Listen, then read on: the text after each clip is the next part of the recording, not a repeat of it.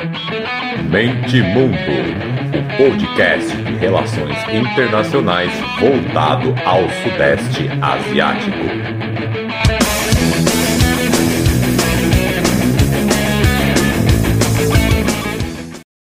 Fala galera, podcast Mente Mundo na área.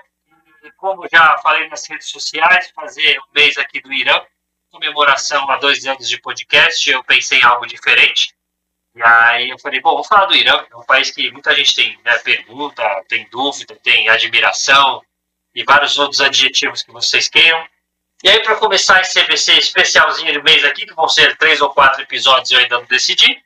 Estou felicíssimo. Fiz um episódio aqui só com gente boa. Chamei o professor Emiliano para falar do livro dele, A Tinta e o Turbante. E também chamei a professora Glaucia, que minha ideia sempre foi, eu sempre falo esse episódio, que é quem faz parte do projeto, ajuda de alguma forma, tal, tem um grupo do WhatsApp, e sempre que eu chamo algum convidado, eu tento ver a data dessas pessoas aí, disponibilidade, e chamar para fazer participação, entre outras coisas aí, de quem ajuda o, o projeto. Certo? Então, por favor, professor Emiliano, a terceira participação aqui, então, uma, um breve oi, não é nem uma, uma apresentação, um breve oi aqui para todo mundo, por favor.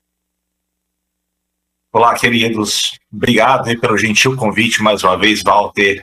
Eu também estendo minha saudação, professora Gláucia. Obrigado pelo convite. Vamos tentar rapidamente falar um pouco sobre a história iraniana, né? Muita coisa em pouco tempo. Então, obrigado por ter, estar aqui. Professora Gláucia, aí, na apresentação já foi, né? É bom assim até que as, que as pessoas ficam curiosas e, e voltam no episódio. Então, só um breve oi. Oi, gente. Walter, obrigada de novo pelo convite. Para mim é um prazer participar aqui do Mente Mundo sempre. E acompanhar o seu trabalho também é um deleite, assim. Cada dia que passa, cada episódio novo é mais coisa legal que eu aprendo. Obrigada, viu? Estou muito honrada de estar aqui. Estou animada para ouvir o professor Emiliano. Então, dois convidados literalmente especiais. O primeiro e o do especial de fim de ano. Então, a gente pegou aqui um corte temporal, que é do século XV ao XIX, tá bom? Sim, eu, eu, eu acredito que a, primeiro a, a, própria, a própria história iraniana em si, vou, vou pegar já de alguns a, a iranólogos né, no mundo, eu acredito que o que tem de essencial e impressionante na história iraniana é a sua a cultura. Né, porque não é simplesmente uma entidade política que vamos analisar no seu território iraniano hoje. Ele é muito além disso. É, eu peço a vocês refletirem o seguinte: os grandes escritores iranianos da língua iraniana, eles são celebrados até os dias de hoje. As pessoas em Shiraz, que eu mesmo já fui, é, eles fazem piquenique no, no túmulo de Hafez, que é um dos maiores escritores da literatura persa, assim como Saad. É, é, hoje temos a, a, oportunidade de apreciar linhas, de, eu acho que de beleza sublime, de poetas uh, que foram inspirados na literatura persa e sufi, que é, por exemplo, Rumi. E vejam vocês, eu acredito que existe uma, uma obra chamada Shahnameh, que é o livro dos reis, que é considerado o maior épico da literatura persa. Ele é ensinado nas escolas para as criancinhas, até os mais velhos sabem recitar de coração. Ou seja, eu gostaria de abrir análise sobre a história iraniana nisso. É, um, é uma história que preza pela sua língua, pela sua literatura. Aqueles que não estão muito habituados, a língua persa, o fácil, ele é totalmente diferente do árabe. A escrita arábica, ele é completamente diferente. Até, até o século XVIII, XIX, era considerado, era mais ou menos como se como era a língua francesa nas cortes europeias do século XVIII, a língua fácil em si é um testamento dessa língua. Ele é um tesouro. Ele é celebrado com muito orgulho pelos iranianos. Quando falamos sobre história iraniana, não estamos conformados com os, hoje, os limites políticos do Irã. Existem comunidades que foram para o Afeganistão, assim como também levaram várias formas do xiismo né, que existem várias formas. E, a, e a, a, literatura persa, a história iraniana, ela vai muito além do, das fronteiras iranianas. Então, o que estamos debatendo brevemente hoje, meus caros, é um dos legados maiores da humanidade. Né? Não é uma história de um povo, ele faz parte da história da humanidade. E eu acho muito problemático o fato de ser largamente ignorado essa, essa, essa, esse legado histórico magnífico. Eu acho que eu gostaria de primeiro abrir um debate mais ou menos nessas questões. E aí eu já quero lançar, então, já que a gente está falando do século XV, uma pergunta muito ampla. A ideia é justamente essa. Sobre a relação, a partir do momento que eles não são árabes, se dá a relação dos iranianos justamente com o Império Otomano. Eu já, já sei um pouquinho, né? Eu já já assisti às várias aulas do professor Emiliano sobre o Irã, então já estou fazendo uma pergunta em que eu já sei mais ou menos para onde esse prato vai, é para dar uma direção, já que a gente está falando do século XV, o Império Otomano começa né, antes disso, claro, mas é já para a ter uma, uma direção. É, eu fico muito interessada, assim, eu confesso que, que a história da Ásia é algo que, no geral, me fascina muito e, e algo que me, que me vem sempre à mente é esse fascínio que a gente tem com o Oriente, como um lugar do exótico, né? Então a gente no Ocidente olha para lá e, e, e vê uh, esse espaço e vê essas culturas como algo é, exótico demais, diferente demais. Essa alteridade ela está ela tá muito acentuada e, e, assim me, me desperta uma curiosidade e até talvez você possa me sanar ela, professor, a respeito da noção de tempo do, do povo iraniano isso é possível de ser percebido na, na literatura iraniana é, é, enquanto fonte histórica? Como que isso funciona? É algo que eu, que eu fiquei curiosa assim, para saber. Eu acho que é a melhor pessoa para me responder você. Bom, então vamos lá, né? Eu, é, primeiro, acredito que. Então, vou primeiro é, refletir sobre a questão da professora Glaucia. É, o Irã, a história iraniana, na verdade, ela é uma síntese de várias ah, culturas. Assim como acho que a história da humanidade ou é. Né? Na verdade, eu sempre eu gosto de ah, escrever e também gravar as aulas apresentando o dinamismo dos contatos, das miscigenações, dos hibridismos. Né? Isso é uma coisa que eu sempre fiquei muito interessado. É a síntese de povos, de culturas, de valores. O Irã, ele também carrega isso. O zoroastrismo enxerga uma possibilidade linear do tempo, é, mas ele é inserido em um ciclo da natureza. É, veja que no Irã, a, o calendário, existe o calendário islâmico, mas ele também anda junto com o calendário com marcos do zoroastrismo. Então, por exemplo, o ano novo deles, eles celebram na chegada da primavera, que é o Norus. Isso é um resquício, junto com os símbolos que eles usam, uh, outras festividades ao longo do ano, conjugado com o calendário islâmico. Então é interessante como eles fazem essa síntese. Eu acredito que, na minha opinião, é, isso é, torna é um dos uh, fatores que torna o Irã tão singular é mais ou menos como se fosse assim.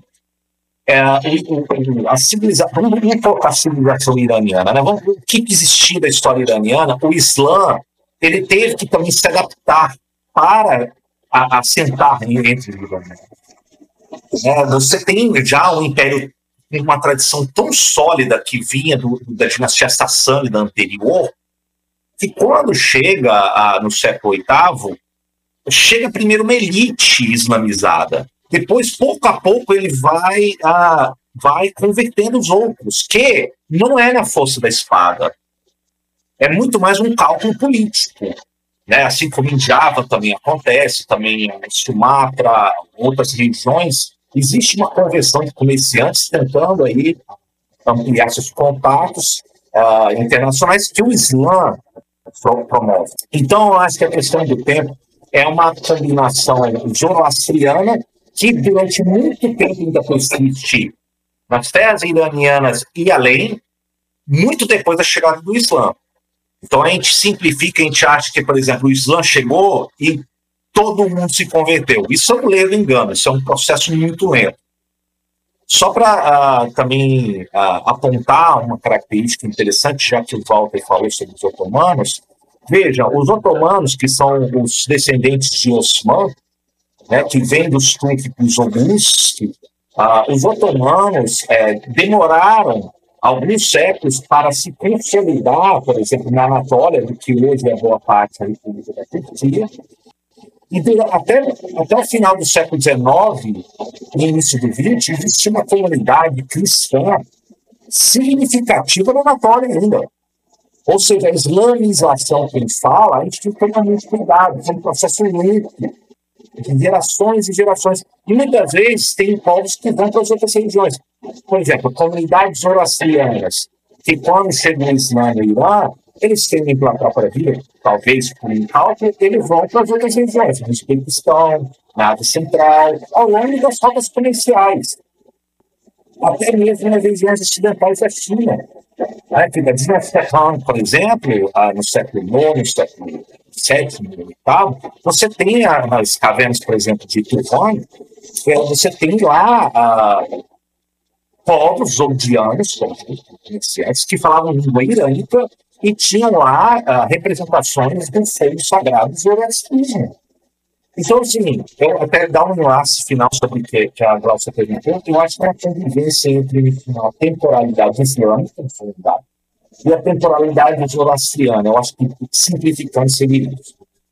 Existem outras questões que eu não tenho como eu, eu assim, é, refinar aqui, mas, por exemplo, existiam comunidades maniqueístas, lembrando que Mani também cresceu em ah, iranianas. E você tinha uma comunidade de, de maniqueístas que foram depois para a área central, conviveram nas regiões ocidentais da China, onde acharam manuscritos, algo que para o Ocidente foi uma coisa muito interessante, porque até então a gente dependia apenas das confissões de Santa Agostinho, que era maniqueísta. A gente tinha uma outra visão de outros maniqueístas lá agora dentro do asiático. Depois tem toda a influência que se dá com, com, com o cristianismo, com o judaísmo, existe também certas influências. Né? Veja como Ciro Grande ele concedeu a volta dos judeus da Babilônia para eles, eles novamente irem para a Terra Santa deles. Né? Então, tudo isso já, compõe uma, um legado iraniano. O Walter, que agora eu, não entendi a, a dele, é de um, um período mais tardio. Então, você já tem, no século XV e XVI, a consolidação de um império ah, que vai se chamar o Safávida. Esse é praticamente já uma segunda era de ouro da história iraniana. A primeira vai ser os Sassânidas, mas os Safávidas são povos que vêm das montanhas, os Kizibás, que é aquele barrete vermelho, e levam consigo ah, uma ordem sufi misturada com uma crença do xiismo, em que acredita que existem 12 imãs. Os imãs são considerados herdeiros ah, espirituais de valor, que são provavelmente os herdeiros do profeta Muhammad. Então, é, é, no caso aí, os safáridas, eles vêm das montanhas do Cáucaso e acreditam que há 12 imãs. Existem xiitas que não tem, tem, tem, tem 12 imãs. Tem, tem, tem xiitas por exemplo, e muitos na Afeganistão, que acreditam que houve apenas sete.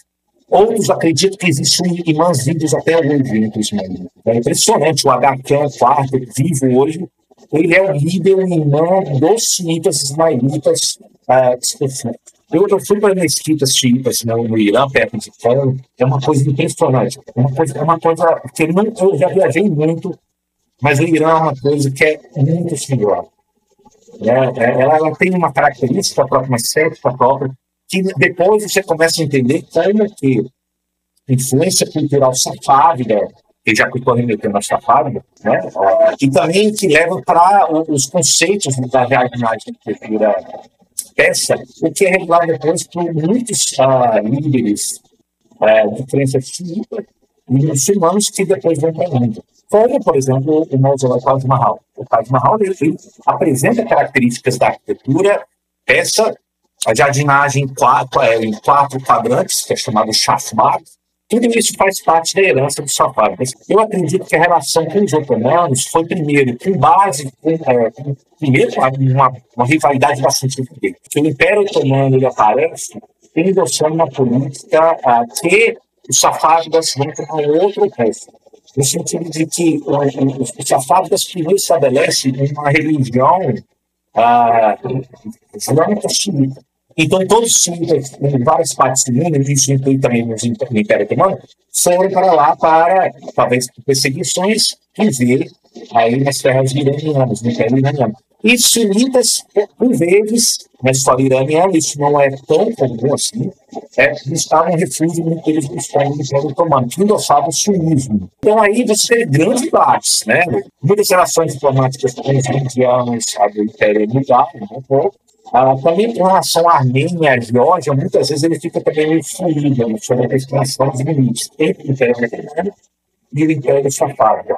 Mas é, eu acredito que o período Safávida ele é significante para o Ocidente, e aí considerando a gente como parte da Ocidente, mas uh, foi o período que muitos viajantes europeus visitaram a esplendorosa, eu acho que uma das cidades mais lindas do mundo, que é a capital da Universidade Safávida, chama Isfahan. Ela tem, não é à toa que na minha viagem, fiquei mais tempo em Isfahan do que qualquer outro lugar do mundo ele é totalmente planejado e tem magníficos jardins. Ele tem uma praça enorme, que chama é uma coisa magnífica. E Charles ele pega, retrata alguns jesuítas que foram lá visitar, alguns viajantes europeus, como Jean Chardin, né, o francês, que ele leva os relatos de tão lindos jardins que ele vê em Sfahan, ele leva os relatos para a corte francesa e a corte francesa fala assim: é, eu acho que a gente tem que tentar imitar, fazer um jardim mais ou menos altura. Você vê como é que é o conceito, até da jardinagem,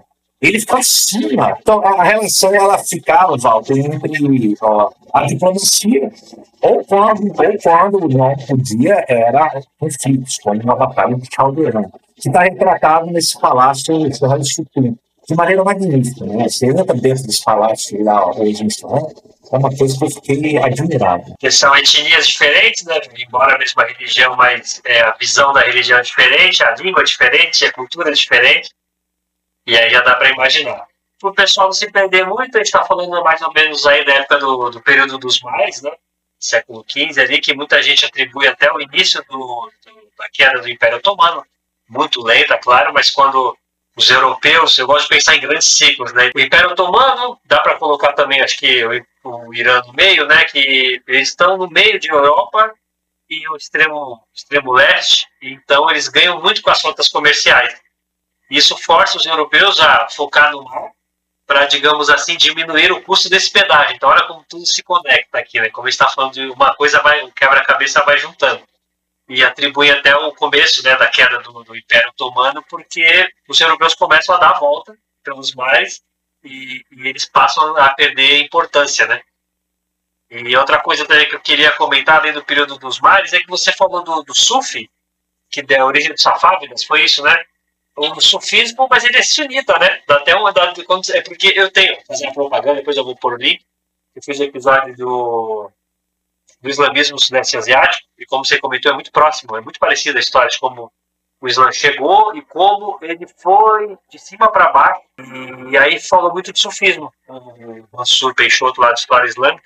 Aí agora você falou que a origem dos, dos safávidas é sufi, que na verdade são sunitas, mas aí é uma região xiita. Sim, sim. É, é, porque, na verdade, como sabemos, os, as ordens dos sufis, elas são muito fluídas, né? Então existia nesse caso aí do Ismael I, que é considerado fundador dos Safávidas, junto com seus seguidores de uma ordem sufi, que tinha elementos do, do xiismo dentro. Mas a maioria certamente pertence ao universo do sunismo. E isso até pegar o gancho, uh, considerando que as ordens uh, dos, dos sufis foram a primeira grande alargamento e popularização de homens santos sufis, que foi a primeira grande significativa expansão da crença islâmica entre os súditos, entre os indianos, depois até mesmo no Sudeste Asiático, né? Considerados nove homens santos ali em Java, eles são todos sufis, né? Então é a, é a primeira vertente grande popular do Islã, vem com as ordens sufis, sem sombra de dúvida. Glaucio? Ah, várias coisas assim me, me chamaram a atenção, é, porque realmente muito disso é novidade para mim, né? É, essa coisa do da arte, da arquitetura, do paisagismo, né? É, você acha que você acha não, né? Você pode me esclarecer se tem alguma relação, às vezes, com, com algo da antiguidade, assim, porque, por exemplo, na grade do, do currículo básico, né? A gente fala do Irã, a gente está falando, sei lá, de crescente fértil, e aí a gente vai falar é, é, do Império Persa, depois a gente né, vai falar um pouquinho da expansão islâmica. Mas, assim, é, é, essa tradição do jardim enquanto um espaço de beleza, né, ela me parece algo super oriental, assim, e, e já que, que você esteve pessoalmente lá no Irã e, e visitou e teve acesso ao, aos arquivos, visitou os monumentos, imagina que, tiver, que teve acesso aos arquivos, né, para escrever o livro e tudo. É, é, como que funciona a preservação do patrimônio? Como que é essa questão do, do jardim? Assim, o jardim ainda é um espaço é, é muito presente na casa das pessoas, nos espaços públicos eles fazem muita questão de ter um jardim bem cuidado, bonito, é, é, de fato foi algo que me chamou muita atenção, assim, porque eu me lembro dos meus alunos ficarem é, é, é olhando assim com um olhar de muito encanto, os pequenininhos em especial, para os jardins da Babilônia. Ah, mas os jardins, é quando a gente vai falar, por exemplo, de Península Ibérica, né, de ocupação árabe na Península Ibérica, os meninos eles ficam muito encantados com as fotografias de Alhambra. É, então, assim, essa coisa do jardim me encanta e me chama muita atenção. E eu queria te perguntar o que, que, foi que você viu em relação à preservação desse, desse tipo de patrimônio lá. Você sabe, Glaucia, que isso também me fascina. Então, por exemplo, eu, ah, eu sou filho de professor, filho e neto de professores, né? E aí minha mãe, ela era professor, professora de história da arte. Então eu ficava vendo aqueles, aquelas, aquelas imagens e as imagens da época do, do história é, a época do São Justas, do é uma coisa impressionante. A primeira referência que você já fez, já bastante evidente aí, é o próprio o, o Jardim Suspenso da Babilônia. O Jardim Suspenso da Babilônia, o Jardim Semiramis, ela era, ela era, ela era iraniana. Ela trouxe esse conceito da Babilônia e aí já aí demonstra como que a cultura dessa ela está presente inclusive na antiguidade, em nosso imaginário. Né? E aí você vê, por exemplo, o Babu e depois os descendentes, eles, eles montam magníficos jardins em Cabul, por exemplo, em Lahore. Né? Os jardins de Cabul eram uma das maiores heranças que tem, é uma coisa enorme que tem.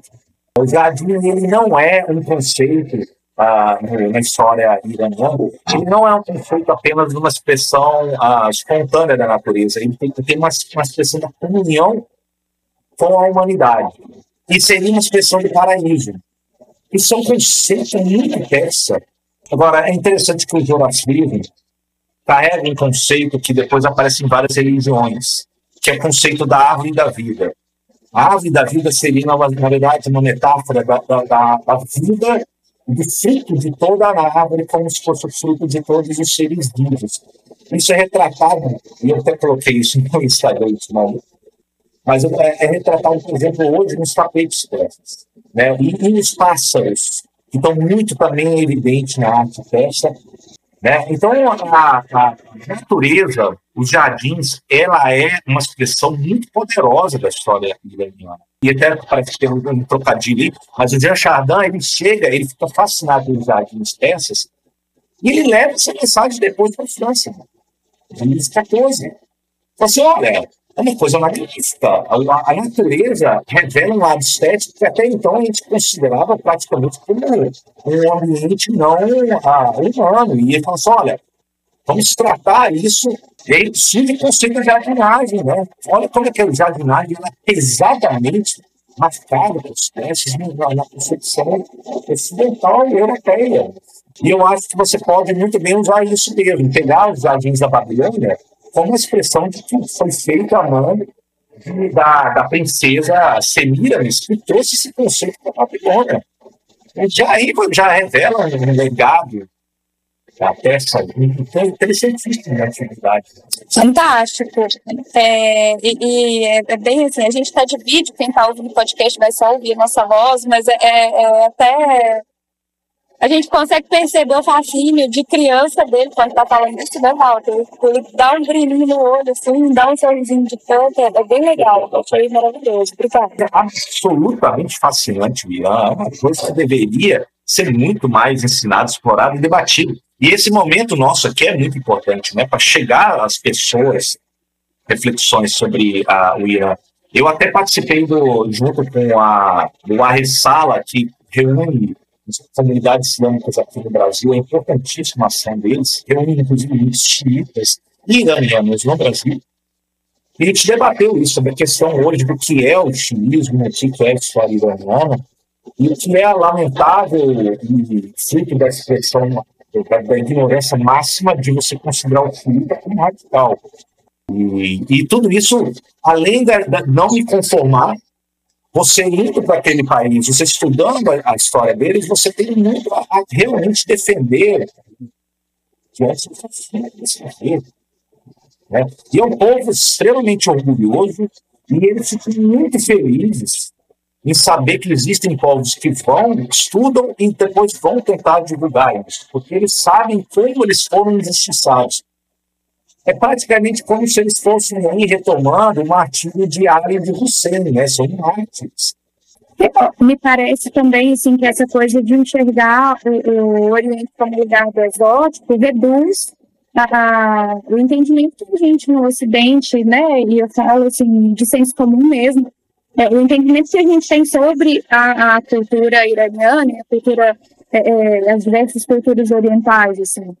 É, de fato, quando a gente pensa em xiismo, a gente pensa só em movimentos fundamentalistas, né, em ultraconservadorismo, é, eu, eu até, até, sigo no Instagram assim, uma moça que é canadense e a mãe é iraniana, o pai é iraniano.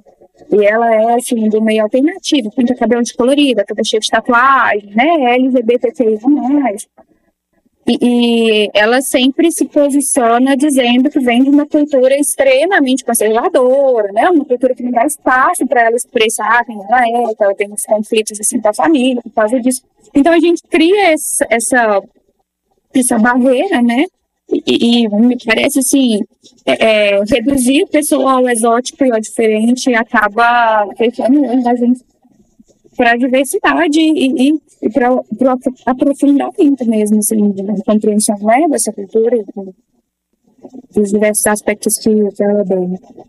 É, é interessante você falar isso, Cláudia, porque é, existe sim, claro, a, a expressões mais ortodoxas do, da classe dos que tiveram, sempre tiveram um peso muito grande dentro do Irã, até mesmo antes da classe sacerdotal dos zoroastrianos. E aí você tem interpretações que vão desde aqueles que são os chamados mutazines, que é aquele, aquele pensamento islâmico que ele defende o uso da razão. Né? Então, existe um lado dentro do pensamento da filosofia islâmica que pensa pela razão, não pela tradição. Acabou prevalecendo um outro mais ortodoxo conservador, que é dos escritores das autoridades. Agora, com relação à mulher, eu acho muito interessante você falar isso, porque existe no meio uh, rural, no meio mais interiorano existe sim tradições que uma repressão muito grande com a mulher. Existe também aí, já é uma, uma configuração hoje atual constitucional, é, política, de, da classe ulemá mais conservadora, com uma tentativa de tentar mudar o Irã, mas aquele lado mais ortodoxo ele prevalece e ele se inseriu na Constituição de 79 no Irã. Ah, o que eu escutei lá, o que eu pesquisei, é no primeiro momento, depois de 79 e diante, é, é, uma, é uma mudança em 79 que acontece profundamente endógena. Profundamente endógena. Não é algo que veio de alguns e que depois foi um golpe. Ele é endógeno, porque ele não é um produto da Guerra Fria. Ele não é um produto da Guerra Fria. Então, novamente, a história iraniana é tão rica, é tão complexa, que ela tem força para se expressar ideologicamente em termos tópicos. Então, quando eles falam assim, ah, mas tem uma ayatollahs que tomaram poder, tem vários setores que se mobilizaram para derrubar o regime de Chapa lá, em últimas palavras, isso é muito nova. Foi uma revolução muito interessante no sentido que uma expressão que depois da tomada do poder, o Khomeini toma o poder, é, aí, aí ganha áreas bastante conservadores, muito conservadores. Né? Mas lembrando, por exemplo, que uh, muitos da tomada do poder participou, por exemplo, até em certos momentos, do Partido Comunista, que depois foi perseguido. Depois, o, o, o Romeini depois começa a perseguir, inclusive, os, os comunistas ah, no Irã. Agora, eu queria só voltar para mim fazer uma outra consideração.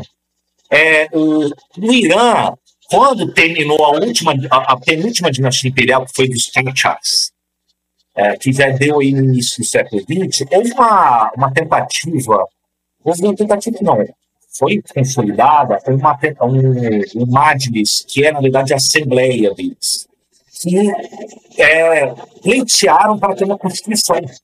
Então, e, é, e, na verdade, foi uma das mais bem sucedidas dos, dos países chamados considerados aqui, o Oriente Médio. E, e é outra coisa, é, a gente, a gente tem que desconstruir essa imagem de que parece que o Irã é uma coisa completamente só monolítica, apenas de conservadorismo, de atraso, assim. Não, não é. Houve tentativas de justiça, modernização, e por assim vai. Agora, teve muitos contratos que foram feitos por alguns chás atrás, no final do século XIX, que, que foi para a política judicial ah, os interesses nacionais a economia iraniana. É, a Galcia puxou a sardinha para o lado dela, do patrimônio histórico, do cultural, vou puxar para o meu, no período do Great Game, né, que é a Rússia, o Império Russo o Império Inglês. E nas suas aulas, de novo, pessoal, vão lá no YouTube, as aulas do, do, do professor Emiliano sobre o Irã, principalmente esse podcast aqui. Se você quiser ter a sensação legal mesmo desse podcast, é ouvir abrindo abas no Google e a, escrevendo os lugares que a professora Glaucia e o professor Emiliano foram falando dos jardins, dos mausoléus, porque como eu assisti recentemente as aulas do professor Emiliano no YouTube, foi pipocando na minha cabeça as imagens do, do, dos pontos que eles foram falando. Então recomendo a vocês aí, ouvir na velocidade 1, 1.2, não acelera muito. E vai jogando Google as imagens desses locais que eles foram falando, porque são sensacionais. Então, voltando para RI, depois dessa breve divagação, nas suas aulas, é, comenta que o, uma parte ali do século XIX, já já existia Qajar, que o comércio maior do, do, da dinastia era mais com a Rússia do que com os ingleses, né? Então a gente está falando de um período bem conturbado, porque, vamos dizer aí, muitas aspas, era a Guerra Fria do momento. Tem ali o Império, o Império Persa, vamos dizer assim, para ficar mais fácil na mente das pessoas, o Império Otomano. Enfim, você pode falar sobre essa relação aí conturbada de crescimento do poder inglês, mas o comércio deles ali, você comenta, mais de 60% era com a Rússia. Como, como, como é que fica essa, esse período conturbado aí da geopolítica mundial? É, o grande jogo que o Kipling chama, né, que é, é, é, é devido realmente à, disputa de espaços de, de influência e poder, que estava vindo ou da Índia Britânica, e achar os limites no Afeganistão, porque o Afeganistão é uma região extremamente difícil de você controlar, devido às alianças locais, né? E aí você teve vindos do norte, uma Rússia que vinha desde a época de Pedro Grande, e atacar regiões do, do Império Otomano, do Cáucaso, né? E, e depois vindo para a área central. Mas existe uma colisão dessas duas esferas que vão estar mais ou menos no Afeganistão, na região, na região do, do Império Persa, Império Iraniano na época dos Pachás, no século XIX. Então, os russos vindos da Geórgia eles tomam a Geórgia, parte da, dominação da, da Armênia, que, que era na órbita do Império Iraniano, a partir de 1805 em diante. Depois vai haver vários outros tratados que podem rever isso, expandir a, a, a influência russa, até mesmo em partes do Azerbaijão. Né? E aí, depois, vindos ali do leste, você já tinha já intervenções britânicas que são muito problemáticas, chegam a se retirar, estabelecem uma espécie de fronteira noroeste da Índia Britânica. Nesse processo, a Rússia tenta alavancar o máximo de influência. Isso é visto como uma ameaça fundamental para o Império Britânico. É o que o Kipling escreve como grande jogo. É, a, a, a ela fica nesse meio. A economia essa ela é muito ligada à venda de produtos do norte. Tudo isso começa a demonstrar, já na segunda metade do século XIX, uma decadência. Vários tratados é, de cooperação econômica completamente abusivos, no sentido de não distribuir nenhum benefício para a economia da época, assim vai. Bom, gente, é isso. Um papo sensacional. Vontade de ficar aqui mais duas, três horas falando com vocês. Sempre muito enriquecedor. E, bom, consideração final, quero falar do Irã, o que eu falo do Sudeste Asiático, uma coisa que eu aprendi com a Ásia em geral, que é o seguinte, que eu falo principalmente para meus amigos, né, que a maioria não, é da área, né, quando a gente se junta para conversar, o que eu falo, que eu aprendo com a Ásia no geral é o seguinte, a uma história tão antiga, tão rica, tão, tão ímpar, que marco temporal que você pegar para dar alguma opinião, automaticamente você já está se posicionando. Porque tudo muda, muda tanto e são tantos séculos para a gente pensar. E se você quiser ser neutro e voltar muito, aí a gente já fala de uma época desconhecida e que fica do talvez. Ah, talvez essa dinastia veio daqui, talvez esses povos surgiram de tal lugar há indícios que tais é, arqueólogos falam que essa região deve ter sido. Então, assim, é por isso que eu não, não, não, me arrependo nunca de começar a focar na Ásia, no Sudeste Asiático, enfim, porque é uma região do mundo riquíssima mesmo, ímpar, que é isso. É, o marco temporal, eu sempre brinco, marco temporal já tem um posicionamento, porque, porque não voltou mais, porque não foi mais para frente. Então, eu sempre brinco isso quando o pessoal começa a falar da Ásia, no geral. Bom, a consideração final é essa, é minha reflexão consideração final, professora Glaucia, para a gente encerrar. Então, é, é sempre muito bonito e algo que me remete até a, a, a, quem eu era há uns 15 anos atrás, quando eu pensei assim, puxa, acho que eu quero estudar história, é, é, é ver essa, essa beleza que a pesquisa científica tem, sabe? Assim, é, é, fazer ciência, fazer ciência humana é algo que muitas vezes deixa a gente um pouco desanimado, parece que às vezes a gente está é, lutando contra moinho de vento, parece que a gente está falando para as paredes, que a gente fala, fala e ninguém escuta. E ver um, um, um, profissional e ver um cientista falando da sua pesquisa, do seu trabalho de vida, assim, é sempre muito emocionante para mim, porque de fato eu sou fã de ciência, eu acho que produção científica é uma coisa incrível e é talvez uma das melhores coisas que a gente produziu enquanto espécie. Assim. É, é e, e, algo que, que me deixou assim, feliz, um pouco eufórica nessa conversa, foi pensar nessa coisa de como as culturas elas vão é, é permanecendo ao longo do tempo então, quando o professor Emiliano fala lá de, de que na China se encontra algo de Pérsia, se encontra algo islâmico, isso foi, foi assim, realmente muito bonito, né? Eu posso parecer tá um pouco exagerado, mas é, para mim é muito bonito e eu fico muito feliz de ter te dado a chance de participar dessa conversa aqui. Eu te agradeço de todo o coração, Walter, te desejo assim mais mil episódios. Ano que vem estaremos aqui novamente. Mas pode chamar antes de dar um ano de novo, tá? vamos, sim. É, na próxima a gente, a gente marca um cafezinho com pão de queijo. Isso, e só um adendo, tem uma forma técnica de citar datas, de citar versos. Ele fala, você, você vê que realmente é algo, um tema que ele ama falar, explicar, desenvolver, debater. Então isso é, é muito ímpar, muito legal, professor Emiliano. Bom, gente, é, obrigado. Eu tentei aqui. Uh, então, vou pegar um vocábulo um pouco até do zoroastrismo, né? Passar um pouco da chama. Né? Eu, eu, eu, fico, eu fico lembrando do, do, dos relatos que eu vejo agora que estou estudando sobre a Rota da Seda, né? E, inclusive, gravei alguns vídeos no, no meu canal do YouTube, o Walter já falou. E, e ali você tem retratos de uh, clérigos zoroastrianos e eu vi isso em Yades também, como você tem uma chama da pura, você não pode contaminar. É, e aí os, os, clérigos mais orastristas, que existe até hoje a comunidade orastrista, além do na Índia, que foi a mãe Índia, que recebe quase que todos os refugiados, ex-tibetanos, lamaístas, até zoroastristas, né? E eu acho que tem uma história magnífica, que é a história indiana, né?